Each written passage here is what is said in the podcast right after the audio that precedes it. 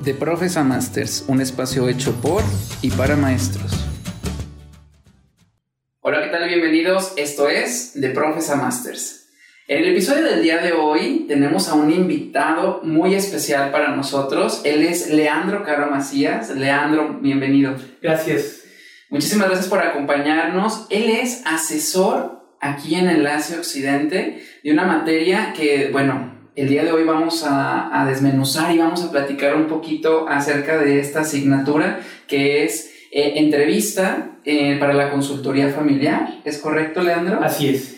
Leandro, aparte de ser asesor, también es psicólogo y es egresado también de una de nuestras especialidades aquí en Enlace, que es consultoría familiar.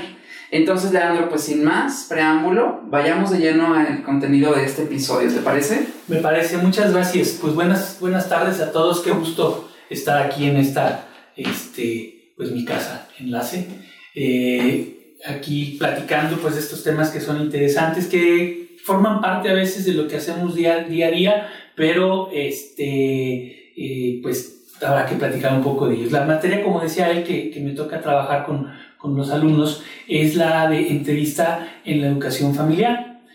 Esta materia tiene dos objetivos importantes. El primero es ubicar al, al, al, estudiante en el contexto del educador familiar, en el área de la educación familiar, ¿sí? y la otra, pues conocer la técnica de entrevista, que la técnica de entrevista pues es muy rica para muchas áreas y para muchas cosas. Dentro de la misma, de la misma temática de la clase, en la entrevista, ah, hablamos de dos vertientes, la entrevista como, como en consultoría para, para atender precisamente a la familia y la entrevista también como en el área de investigación, en entrevista en profundidad. Me llama mucho la atención, Leandro, eh, que, bueno, un gran porcentaje de los alumnos que vienen a estudiar la maestría y que realizan esta asignatura, pues ya tienen un contacto con padres de familia, pero también hay otros tantos que no han tenido un contacto con padres de familia y que podemos decir, bueno, a estas personas, ¿en qué les puede beneficiar el cursar una asignatura como entrevista en educación familiar? En realidad, yo pienso que les beneficia tanto a los que la practican como a los que no la practican. ¿Por qué, ¿Por qué digo esto? Mira, eh, cuando uno tiene, cuando uno se desarrolla profesionalmente en esta área, ¿sí? Eh, pues manejas entrevista todos los días, ¿no? Y de repente te vas haciendo Mm, vas, vas agarrando algunos, ¿qué te diré cómo llamarle? pues sí, vicios, ¿verdad? En el mismo proceso de la entrevista, ¿verdad? Porque lo vas haciendo como, como, como algo repetitivo y algo cotidiano, ¿no? Entonces, de repente que llegues a revisar una metodología completa, una forma, una estructura ordenada del proceso de la entrevista, pues eso te ayuda a retomar nuevamente eh, la técnica tal como es y pues que el, el resultado al final de cuentas sea más rico, ¿no? ¿Qué, herramientas puede descubrir un estudiante de esta asignatura al momento de, ahora sí, vámonos con todos nuestros profes que están ahorita viendo? ¿Qué herramientas puede adquirir un profesor al momento de charlar con un padre de familia? Que esto es muy común en las escuelas, ¿no? Y que no sea solamente como la plática que estamos este, divagando o haciendo. ¿Qué, ¿Qué herramientas tiene un profesor al cursar esta asignatura? Así mira, sí son herramientas muy importantes. Eh, la, la, herramienta de la entrevista a veces aplica para muchas áreas, ¿no? No, no, nada más en la educación, no nada más en, en, la televisión, no nada más en las áreas que las conocemos, sino aplica a veces también en nuestra vida, en nuestra vida cotidiana, en nuestra forma eh, eh, de desarrollarnos. Fíjense, por ejemplo, si, si, si yo quiero que sea una entrevista y darle el formato de una entrevista, primero voy a darle un objetivo. ¿Sí? Y la entrevista, obviamente, el, bueno, el objetivo que puede tener la entrevista o que debe tener la entrevista de siempre debe estar orientado a obtener información, a encontrar información de la persona que vas a entrevistar. Y eh, cuando tú ya tienes un objetivo claro, si es cuando cambia este formato de, charla como el que estamos teniendo, como el que puedes tener en el café con un amigo, con alguien que te encuentras en la calle y que si bien es cierto, eh, pues obtuviste alguna información de, de, esa charla o de ese encuentro que tuviste en la calle, pero no tiene esta estructura, pues porque no, no, no le diste este formato, ¿sí? Pero si yo quiero tenerlo con alguien de mi familia, en, mi vida diaria, con mi pareja, con, o sea, si yo necesito hablar con alguien de esta forma, de esta manera formal y llegar a, algo, ¿sí? La herramienta de la entrevista también te es útil, ¿verdad? Para que, para que tenga, tenga este sentido. Fíjense, yo, una de las cosas que, que a mí me gustaría aprovechar este espacio para comentar es sobre lo que llamamos la escucha activa. Y esta herramienta de la escucha activa es una, eh, es una herramienta que nos es útil, pues prácticamente en cualquier ámbito en el que nos desarrollemos, ¿verdad? Para la entrevista en, en la educación familiar y para la entrevista en investigación es imprescindible la escucha activa, pero si nosotros la conocemos y la practicamos, vamos a, a, a tener la forma de obtener información de una manera muy rica, de una manera mucho más más formal. La escucha activa, básicamente, podemos empezar así como, como, una, como, definirlo de una manera práctica y coloquial, ¿no? Como dicen las palabras, ¿no? Escucha y activa. Escucha, pues escucho de oír, de, de, poner atención, y activa es hacer algo con lo que estoy poniendo atención, ¿no? Y para yo hacer algo con lo que estoy escuchando, ¿sí? Necesito eh, poner atención con todos mis sentidos, ¿sí? Esta es la base de la escucha activa, la atención. Y la atención, como les decía, con todos los sentidos. Yo no puedo estar en una entrevista y, por ejemplo, pues no sé, estar con el tacto eh, entretenido con la textura de la mesa o, o, sintiendo el, viento en, la cara o, no puedo distraer mis sentidos. Todos mis sentidos están orientados a la persona que estoy entrevistando, ¿verdad? Y debe ser, pues como es la comunicación, ¿verdad? De ida y vuelta. De ida y vuelta para mí, no tanto para el que está allá, sino que yo debo transmitirle a él. Que, que yo debo escucharlo con toda esta atención que estoy, que estoy mencionando, pero al mismo tiempo tengo que transmitirle esa sensación de que está siendo escuchado. ¿Sí? No nada más con mis oídos, sino con mis ojos, con mi nariz, con, con, con todos, todos mis sentidos están enfocados en esa persona que, la que, me, es la que me está escuchando. En ese momento yo no tengo el celular a la mano, yo no tengo este, algo que me pueda distraer, porque la atención es completa al 100% con la persona. Luego hay quienes dicen el 110%, por eso no existe, es el 100% con la persona. ¿no? Entonces, eh, este, y para eso, bueno, pues hay muchas técnicas. Por ejemplo, les puedo platicar. Una de ellas es el, eh, y muy importante, incluso hoy en día, es el contacto visual. ¿sí? Siempre uno tiene que hacer contacto visual con la persona que está entrevistando. Este contacto visual tiene que tener ciertas cualidades, ¿no? Si yo te estuviera viendo durante toda la entrevista los ojos, pues claro que, que, que no te vas a sentir cómodo, ¿verdad?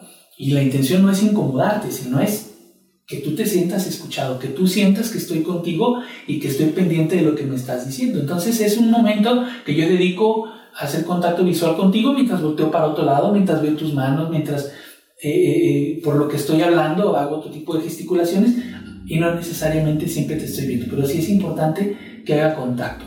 Cuando yo estoy entrevistando a varias personas, cuando la entrevista, por ejemplo, es familiar y tengo a los integrantes de la familia aquí enfrente, aquí rodeando la mesa, yo tengo que ver, tengo que estar seguro de que todas las personas que están aquí alrededor de la mesa están sintiéndose vistos por mí, sintiéndose atendidos, ¿no? Incluso cuando tú das una conferencia, cuando tú das una plática y tienes mil gentes en el escenario, ¿sí? A esas mil gentes tienes que mandarles el mensaje de que los estás viendo, de que viste a cada uno de ellos, ¿verdad? Y tú vas a decir, pero en la oscuridad y en el escenario, ¿cómo vas a hacerle para verlos? Bueno, uno reparte el escenario en partes, ¿verdad? Y va dedicando un momento de observar a cada una de estas partes ¿verdad? En diferentes momentos, ¿verdad? No lo haces como, como secuencial porque pues también se ve así como barrido, ¿no? Un momento volteas para los que están allá, después volteas a los que están de aquel lado, haces una señal para los que están atrás, hablas para los que están aquí enfrente y a todos los haces sentir que estuvieron contigo, ¿verdad? Hoy en día y en este sistema virtual que estamos viviendo, esto tiene una complicación, ¿sí? Porque el contacto visual no existe. No puedes hacer contacto visual con las personas que, tienes atrás de la cámara. ¿Por qué no puedes hacer contacto visual? Si estás hablando a través de un dispositivo que generalmente es la computadora que tiene una cámara en la parte de arriba, ¿sí? Eh, cuando tú volteas a la cámara, ya no viste a nadie, estás viendo a la cámara. Y es el momento en que las personas que están detrás de la cámara sienten que los viste. Entonces tienes que dedicar un momento a ver hacia la cámara, ¿verdad? Para que sientan que los estás viendo a los ojos. Es cuando ellos sienten, cuando yo volteo hacia la cámara, la gente siente que la estoy viendo. ¿verdad? Entonces es, es, tener ese cuidado, aunque, aunque yo sé en el fondo de mi corazón, que no es verdad, ¿verdad? Que no los estoy viendo, que estoy viendo a la cámara, pero generalmente el, el, que está del otro lado, como es un proceso no muy consciente, no hace ese, ese clic, sino inconscientemente siente, el maestro me está hablando a mí, ¿verdad? Que esa es la parte de la, de la, de la, de la escucha activa, ¿no? Que, que, se sientan, que se sientan atendidos. Esto es en la, en la, parte, en la parte visual. ¿sí? Hay muchas otras formas de, de, de, hacerlo, ¿no? Eh, el contacto físico, ahorita con la pandemia y con todo lo que estamos viviendo, bueno, está, está incluso un tanto cuanto vetado, ¿no? Pero tampoco es muy adecuado, porque a veces es, es em, eh, incómodo, incluso para algunas personas, ¿verdad? Yo creo que todos tenemos un amigo que toca, ¿no? Cuando, cuando platica, ¿no? Entonces, hasta cierto punto a veces incómodo para algunas personas. Ajá, exactamente, ¿no? Entonces, no, no es tocar, pero sí es como estar pendientes, ¿verdad? En mi posición. Por ejemplo, este, si yo estoy platicando contigo en este momento eh, y yo hago esta inclinación hacia el frente, ¿sí? Inmediatamente tú sientes que yo tuve una, un acercamiento contigo, no nada más físico, sino para lo que estoy diciéndote. Y tu atención la volví a jalar hacia acá, hacia conmigo. ¿Por qué? Porque tuve este demanda hacia contigo, ¿no? Si, si, si, si mis, mis gesticulaciones con las manos, hay, hay, unas personas que hablan más con las manos que otras personas. Yo soy de esos que usan mucho las manos y ahora ante las cámaras de repente, cuando menos acuerdo, estoy haciendo señas yo solo porque la cámara no alcanza a cubrir mis manos, ¿no? Y les digo, ah, es como algo como así redondo y pues no, nadie está viendo que es redondo, ¿verdad? Porque mis manos no salen. Bueno, son cosas que tiene uno que estar cuidando. Pero sí, los ademanes que hace uno con la mano, pues deben estar orientados hacia las personas, ¿no? Pero aquí lo importante es cuando, por ejemplo, haces tú una demanda hacia las personas que te estás dando, ¿no? Señalando, es, que hay que ser puntual en las cosas, es que hay que ser claro con lo que dices, que la gente se dé cuenta de lo que... Entonces, de alguna manera tus manos están contribuyendo a que la gente se dé cuenta que estás hablándole a ellos o que estás dirigiéndote a ellos, ¿no? Es, es otra forma de, de, llamar la atención. Otro factor importante también para, para, llamar la atención es utilizar lo que la gente dice para que la gente se sienta escuchada. Es decir, no es suficiente escucharlos con la atención y recibir toda la información que te están dando, sino además es importante que la gente se sienta escuchada. ¿verdad? Y para esto, en ocasiones tomas palabras que ellos utilizaron, eh, haces, parafraseas lo que ellos decían, como, como tú dijiste hace un rato, ¿no? Si mencionas esto, esto y esto, pues entonces también podemos hablar de esto, también podemos considerar esto. Y entonces tú dices, ah, pues inconscientemente la persona, porque no es, que, no es que la persona esté diciendo, ay, me está escuchando, mira, ¿no? Sino que inconscientemente eh, te sientes escuchado y dices, sí, o sea, sí me puso atención, se acuerda lo que le dije hace un rato, ¿no? Incluso cuando tienes una duda, de lo que te dijo la persona porque, porque se te fue el momento o, o, simplemente no te quedó claro, es mejor preguntarlo precisamente con esta paráfrasis. Hace un rato me decías que tu papá y tu mamá se portaban de esta manera, ¿verdad? Pero cuéntame, exactamente cuál es el punto con esto, qué es lo que pasa con ellos, ¿no? O sea, no, no, le, no le lanzas el mensaje de no me fijé que me dijiste, ¿no? O ya no, no me acuerdo qué me dijiste de esto, ¿no? Sino le lanzas el mensaje y escuché muy bien que dijiste esto, ¿no? Ah dime más, ¿no?